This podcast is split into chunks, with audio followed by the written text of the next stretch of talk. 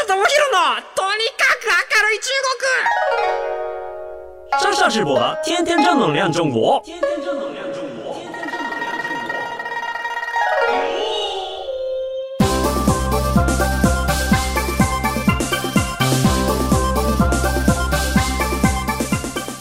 山西美女们，大家好，我是山下智博。 皆さんこんにちは。中国ビリビリナンバーワン日本人インフルエンサーコンテンツプロデューサーの山下智博です。日本放送ポッドキャストステーション山下智博のとにかく明るい中国。この番組は中国で結構有名な私があなたの知らない中国の面白トピックやそんなにどやれない豆知識を紹介していき日本と中国の架け橋ならぬローション的な役割を果たしていきます。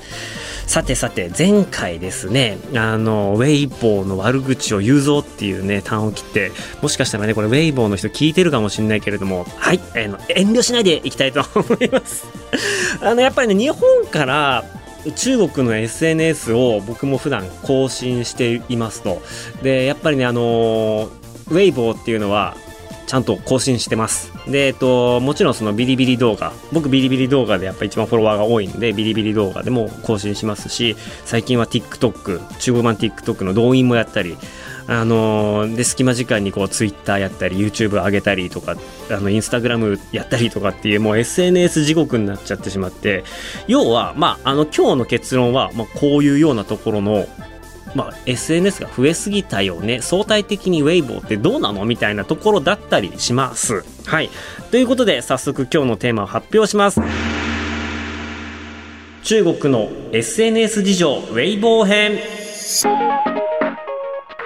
ということでですね、今、あの、ざっと数字をおさらいしていきますと、中国の2021年3月現在ですね、中国のインターネットの利用者は9億3980万人。えっ、と、ソーシャルメディアの利用者は9億3080万人です。うん、900万人の人がインターネット使ってるけれどソーシャルメディアを利用してないっていう、もうこの900万人を探す方が中国でも難しいっていうところまで来てしまいますね。で、9億人いて、まあこれだけでも桁違うんですけれども、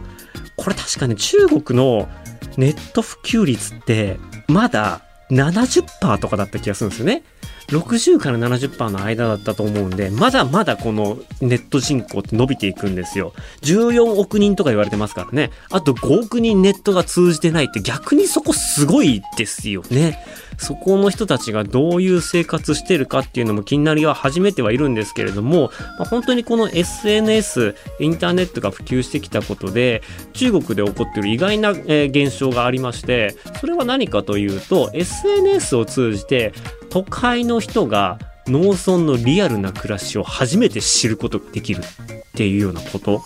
だったり、農村で携帯を手にした人が都会の生活を見ることができるみたいな、そこの、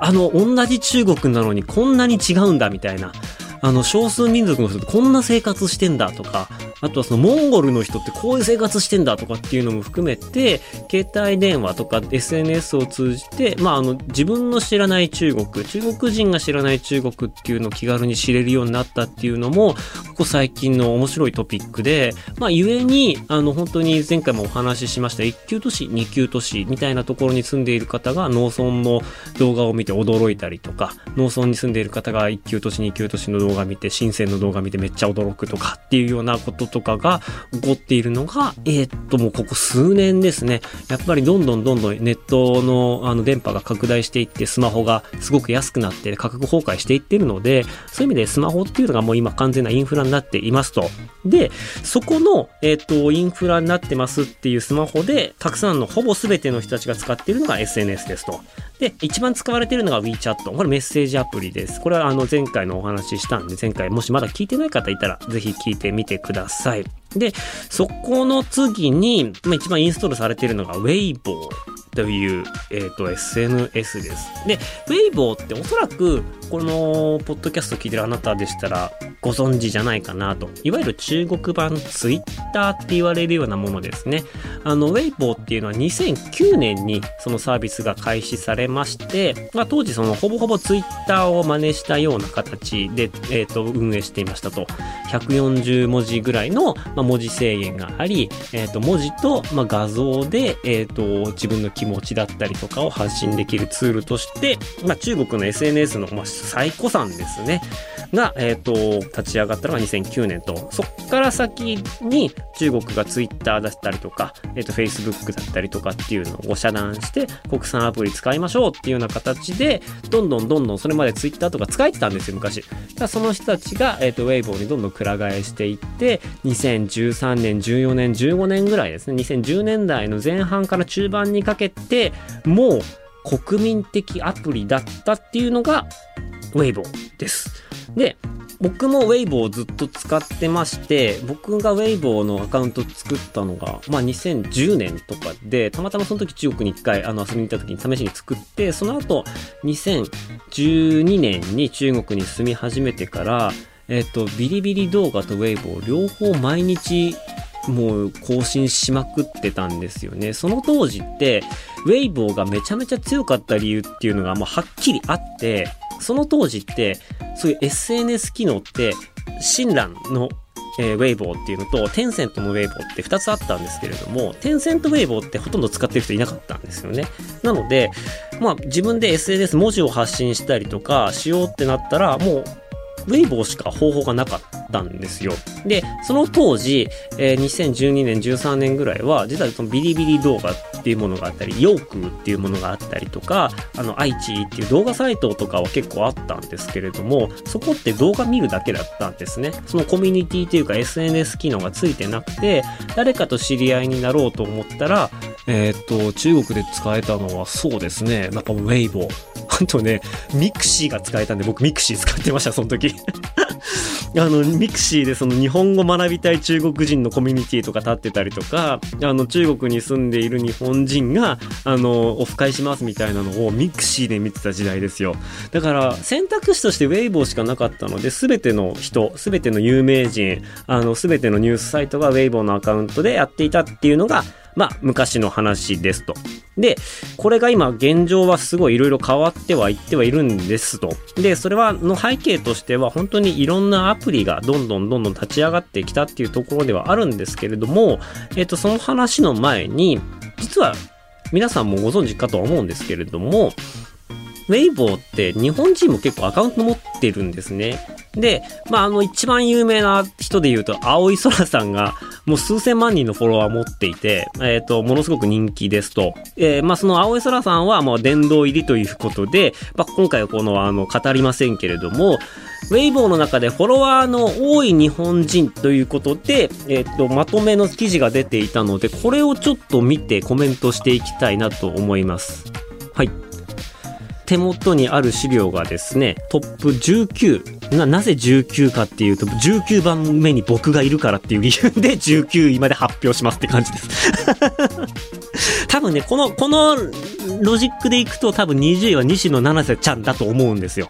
西野七瀬120万人ぐらいフォロワーいて、僕129万人いるんで、僕西野七瀬ちゃんより中国ではすごいんだぞということをここで改めて、え、ー、と、皆さんにお伝えしておきたいと思います。はい。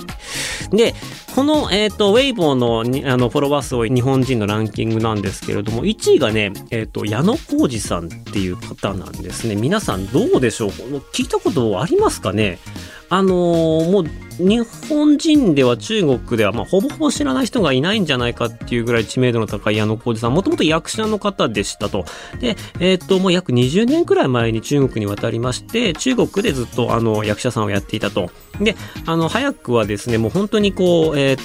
と、役というかお仕事なくて、藁にもすがる思いで何の映画にも出ます、何のドラマにも出ますっていうことで、まあ、日本人の日本兵の役、今日映画の日本兵の役をやっていて、で、そこから、あの、徐々に知名度を高めていって、国民的バラエティ、天天工場っていう番組があるんですけれども、ここにあの日本人として初めてレギュラーで出演したりとかっていうようなところで、2000年、0年代を、えっ、と、まあそういう意味で言うと、ほぼほぼ日本人いない中で日本人として現地でガツガツやってたっていう意味ですごくレアな人ですね。で、なのでやっぱりこう、お年寄りの方とかにものすごく知名度があって、もともと知名度高かったんですけど、ここ1、2年、やたらとその、えっ、と、TikTok やったりとか、あの、ビリビリ動画やったりとか、いや、その若者の使ってる SNS とかに、ガンガン若い人向けのコンテンツ出すようになって、最近また、あの、知名度っていうか、が、あの、うなぎ登りになっているっていうところです。もう矢野さんとは僕、あの、YouTube で、えっと、僕のチャンネルで対談とかしているので、もし興味ある方いましたら、ぜひご覧になってください。本当に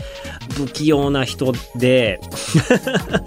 不器用な人でとか言って、あの、矢野さん50何歳ですか ?54 とかですからね。あの、もう36の若造が何を言うんだってところなんですけど、結構やっぱ中国で頑張る日本人、過去日本では知名度があんまりないっていう共通項があるので、まあすぐ仲良くなりまして、持ってる悩みとか課題感とかっていうのはすごく近しくて、たまにまだ今何話したりとかはしているんですけれども、やっぱすごく中国にあの育ててもらって中国で有名にしてもらったっていう恩情もあって、やっぱその中国に対する思いが強い人なんですよね。なので、たまにそれがきっかけで誤解を生んだりとか、あの、ちょっと反感買ったりとかしてしまうところもあるんですけれども、本人はもうものすごくこう、あの、情に熱くて真面目な人だなっていう印象です。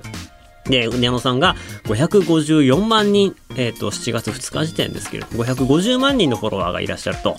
いうところで第1位と。で、第2位が福山雅治さんです。で、544万人のフォロワーがいますと。で、福山さんは、一つ屋根の下のドラマが90年代中国でめちゃめちゃ流行って、で、基本的に中国で有名な日本人って顔がいい人なんですね。なので、まあ、顔が良くて歌が上手くて演技ができて、で、人気ドラマに出ていたっていうところで、あの、すごく人気でしたと。で、第3位が、あの、卓球の福原愛ちゃんですね。510万人。あの、ここではいろいろ喋るのはちょっと控えさせていただきたいと思いますけれども、中国での人気は未だに健在でございます。で、第4位が、えっ、と、古川祐希さん。古川さんが450万人フォロワーがいますね。で、5位が、えっ、と、水原希子さん。ね、モデルの436万人ということで、トップ5見ていくとですね、共通点がありまして、基本的に皆さん2012年とか13年とかにアカウント開設している。相当、あの、一番初期の段階から、えっ、と、アカウントを開設しているっていうところで、言うならば、あの、今も更新はされてますけれども、初期ボーナスみたいなっていうか、先行者利益みたいなところがあったのかなと。え、もともと、えっ、と、古川さんとか、いたずらなキスが2013年に中国でも放映されて、それで有名になったたりとかっていう、まあ、効果とか、水原さんは、うんと、2010年代の前半に中国のいろんなファッション雑誌の表紙になりまくってたりとかっていうようなところがあって、全然日本人が中国行ってない時代に、いち早く中国に行って、いち早くウェーブを開けましたっていうところですごく人気っていうところがあったりします。で、対してですね、えっ、と、第6位が三浦春馬さんになるんですね。388万人。あの、亡くなってからの追悼メッセージといいますか、あの、嘘だろ嘘だろっていうメッセージが未だにこう増え続けていて、あの、何万、何万のコメントが今寄せられているアカウントです。で、それが第6位ですね。第7位、ジェネレーションズの片寄涼太さん。で、2017年の兄に愛されすぎて困ってますっていうドラマが中国でヒットしてから、まあ、ここ数年ですね、ものすごい、あのー伸びてます。318万人フォロワーがいます。で、あとはそこからはもうあの赤西仁さんだった、カトゥーンの赤西仁さんだったり、倉木舞さん。倉木舞さんはね、コナンが有名だからなんですね。コナンがすげえ有名なので、コナンのエンディングテーマを歌ってる倉木さんが、えーすごい有名。317万人ですね、フォロワーがいると。で、次、乃木坂46のフォロワーが、あの、310万人で、浜崎あゆみさん。で、木村拓哉さん。と、で、その次、山下智久さん。山下智博じゃないですね。山下智久さん。で225万人って形でいたりとか、えーしていきます。で、佐藤健さんが続いて、えー15、16、17っていうのは、Into One っていう中国のユニット、最近テンセントのオーディション番組で勝ち、えーという優勝をして、えーデビューしたユニットの中に3人、えー日本人がいまして、で、サンタさん、えっ、と、ミカさんと力丸さん、エイベックスの、えっ、と、タレントさんなんですけれども、この人たちが今ものすごい勢いでアカウント伸ばしています。で、このランキングによると次が、えっ、と、アニソンのリサさん。で、19位に山下が入りますが、えーざっと見た感じですね、僕の上に僕の知ってる人でこのランキングに載ってない人、ガルニデリアのメイディアさんだったりとか、な載ってたりするんで、多分この完全な、えっ、と、ランキングじゃないので、あの、僕19位ってちょっとどやりましたけども、多分もしかしたら30位とか40位ぐらいまで落ちる可能性があるんじゃないかなと思っています。で、この人たち普段、あの、どういう人がエンゲージメント高いんだろうっていうと、実は、えっ、と、片寄涼太さんとか、山、山 P とかはめちゃめちゃエンゲージメントが高いんですよね。で、インスタグラムとかと同じような内容を上げたりとかしているんですけれども、やっぱりその、ただの文字だけじゃなくて動画流したりとか、あの中国語で打ったりとか英語で打ったりとかっていうようなところで本当にこうあの中国向けに、えっと、ちゃんとこうローカライズしていたりとかっていうところがやっぱこ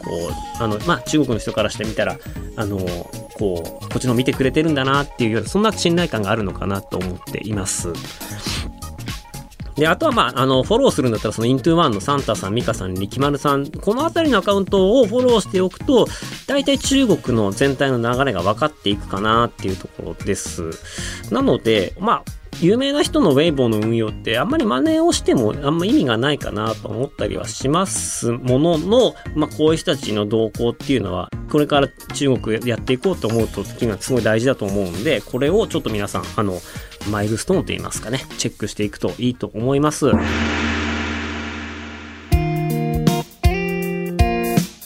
で、そんな、あの、ウェイボー、今ちょっとね、あの、僕的には下火なんじゃねえかなと思っています。で、なぜかというとですね、一応 SNS の、まあ、あの、アプリダウンロード数としては2位、まあ、あの、携帯にもともと入っているとかっていうのもあるんですけれども、ウェイボーが微妙な理由って言いますと、ウェイボーってもともと文字と写真で天下を取った SNS なわけなんですよ。なので、今ってもう動画の時代ですってなった時に、ちょっと、あの、今まで使ってた人とかの、あの、雰囲気っていうか世代交代があまりうまくいってない印象がありますと。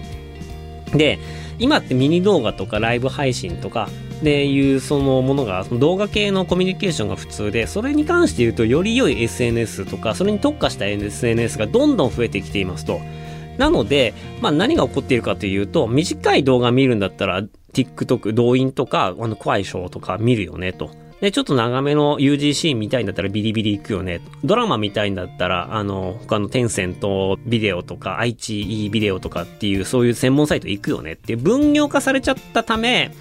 あの、ウェイボーで何ができるんだっけっていうことが、ちょっとふわっとなっちゃってるんですよ。で、ウェイボーってこれまでも、あの、ミャオパイっていう、ウェイボーの中で動画を流せる、えっ、と、アプリを買収して、ウェイボーに動画機能を追加したりとか、生放送機能を追加したりとか、えーやってたりしましたし、ツイッターと一番違うのは、その、写真を9枚並べられたりとか、あとはその写真が、あの、ウェイボーで見れるような、ウェイボーの発明品なんですけれども、あの、長い写真、縦長の写真、スクロールで見ていける写真とかがすごい流行ったんですね。で、それも簡単に作れちゃうんですよ。何個かこう写真をこう作って、それをアプリ上でこれとこれとこれとこれを縦に並べるってやったら、こうそのまま1枚長い画像ができて、それでこう4コマ漫画とか長い漫画とかこうクロールしていけば縦で見れるようになっていて、こういう発明とか良かった。それがやっぱ人気だったり、良いになったんですけれども、まあその動画時代になっていくと、わざわざ動画を見にウェイブを使わないよねと。いうところで、現在多くの使われ方しているのが、有名人のゴシップだったりとか、えっと、ニュース関係のものだったりとか、まあそういうのが多いですね。スキャンダルとかが出てきて、えっと、芸能人が、あのさらされるのもウェイボーです。そういう意味で、やっぱりウェイボーっていうのは、まあインフラになっているんですけれども、より細分化されていますよっていうところが、最近のウェイボーの、えっと、特徴ですね。なので、あとはね、ウェイボーのあの特徴というか、皆さんも分かっておいていただきたいんですけれども、ウェイボーって、えっと、数字どこまで本当なのっていうようなところがあって、さあ、悪口が始まりますよ、悪口が。えっと、ファンとか、コメントとか、リツイートとかっていうのが、全部変えるんですよ、これ。で、えっと、なんかね、あの、しかも、1フォロワーマジで安いんですよ。えっと、1000人増やして、えー20円とかで変えたりするんですよ。で、ウェイボーのアカウントある程度運用してるともうメッセージが来て、ファン買いませんかみたいな露骨なメッセージが来たりとかして、実際にそれで買ってる人もいれば、そういうに見せかけてる人とかもいて、で、そういう人たちがインフルエンサーずらして、なんか、あの、どやってたりとかするんですよね。そういうのがやってる人はわかるし、コメントとか実際に買ったコメントだなこれっていうのとかも含めてわかるんですよ。なので、そういう人たちとかを見ると、やっぱりこう、リテラシーがないと騙される。うん。僕も、まあ、あの、中国の方で日本にいて、まあ、日本で私すごい有名ですって言って、こう、日本の観光の仕事取ったりとかしてる人とかのウェイボ見たりとかもするんですけれども、いやいや、これはちょっと日本騙されてねえかっていう人もいたりします。いたりします。すべてじゃないですよ。だからそういう人がいたりとかしますし、なんかそういう、なんか数字の操作ができるっていうところで、ちょっと信用が置けねえなっていうのがウェイボーの特徴でもあります。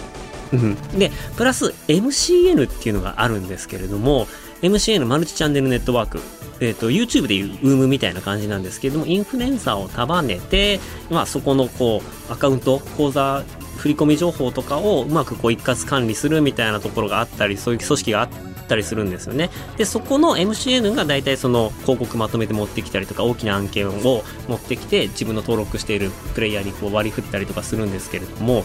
あの、ウェイボーって国産じゃないですか。で、実はウェイボーって全然赤字垂れてないんですよ。で、赤字垂れてないのかな？ちょっと今最新の状況わかんないんですけれども、え、ウェイボーってやっぱりその利益出してるんですよ。で、なぜかというと、あの、ツイッターと違って利用してるのは中国人だけですよね。だから、中国国内でのビジネスをガンガン進めるんですね。で、と人気者を作るって言った時に、ウェイボーって要はその国産プラットフォームなので、押したい人を押せるんですよ。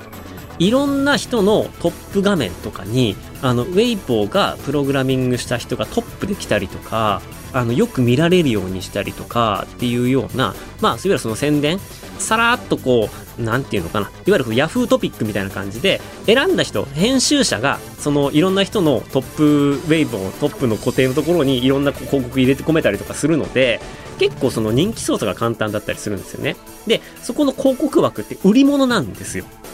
だから芸能事務所とか MCN とかっていうところが、大きいお金をウェイボーに払って、そこの広告枠を買って、で、えっと、あんまりこう、もともと人気ないのに、そこでポンって出すことで、人気なように見せかけて、その後に徐々に人気が追いついてくるみたいな、まあ、最初は空っぽかもしれないけど、最終的にはそこ人気になってきたりとかするんですけれども、そういうような、あの、宣伝媒体として売ってるんですね。なので、まあ、そういうところを売って、で、ウェイボーと一緒に、こう、クライアントさん連れてきて、まあ、キャンペーンすると。で、ウェイボーが味方についていれば、まあ、あの、どれだけこう露出させるかとか、KPI の達成とかって結構簡単なんですよ。なぜならもうすでにユーザーがたくさんいるんで。だから露出っていうのは確約できますと。で、まあ、あの数字がどこまで本物か分かんないけれども、ちゃんとあの数字として、えーと、報告書に書いて提出しますっていうことができちゃったりするので、やっぱね、あの、商売、プラットフォーマーが商売をやり始めるっていうのが、致し方ないとはいえ、まあ、ウェイボーの一番の欠点でもあるかなと思います。これをやったことによって、ウェイボーの経営は安定したんだろうけれども、ユーザーとしてはちょっとウェイボーなくね？みたいな感じの、雰囲気があって、じゃあより、あの、広告が少ないところに行こうとか、あの、しっかりとこう、え、ー、と、実力というか人気がしっかり可視化されているプラットフォームに行こうっていうところで、いろんなプラットフォームにこう、まあ、バラバラとチリチリに散っていきましたっていうところで、比較的実数に近いと言われているのがビリビリ動画だったりするんですね。で、あとは、あのー、その他にも、あの、動員とか、レッドっていう、まあ、中国版インスタっていうのかなっていうのがあったりとかするんですけれども、まあでも基本的にでも中国企業なんで、あの、広告枠っていうのは大体どこでも売ってたりするので、うーん、まあ、こういうような、あの、作られた数字と本物の数字が見抜けないことには、中国の SNS で生きていくことって、そこで商売していくことっては難しいですし、やっぱり、やっていけば、自分で触っていけば、こら辺のあのロジックっていうか、えっ、と、トリックみたいなのが分かってきたりすると思いますので、まあ、あの、外から見てるだけじゃ分かんないので、ちょっとこのね、ウェイボーの闇に興味を持った方はですね、実際にウェイボーを、えっ、と、解説してみて、あの、そこにいる日本の有名人だったりとかですね、中国のニュースとかっていうのを、えっ、と、まあ、フォローしてもらって、で、中にはそのツイッターで中国のニュースとかをこう、えー紹介しているアカウントとかもあると思うんですけど、大体皆さんウェイボーを見て、あの、ウェイボーでホットトピックになってるやつを翻訳して、日本に紹介したりしてる方とかもすごく多いので、まあそういう意味で自分とは知らない全く別の世界っていうのが覗ける。まあ逆にこう、封鎖されてるからこそ、他の日本人がリーチできない情報を引っ張ってこれるっていう意味では、あの、結構面白い世界が広がっていると思います。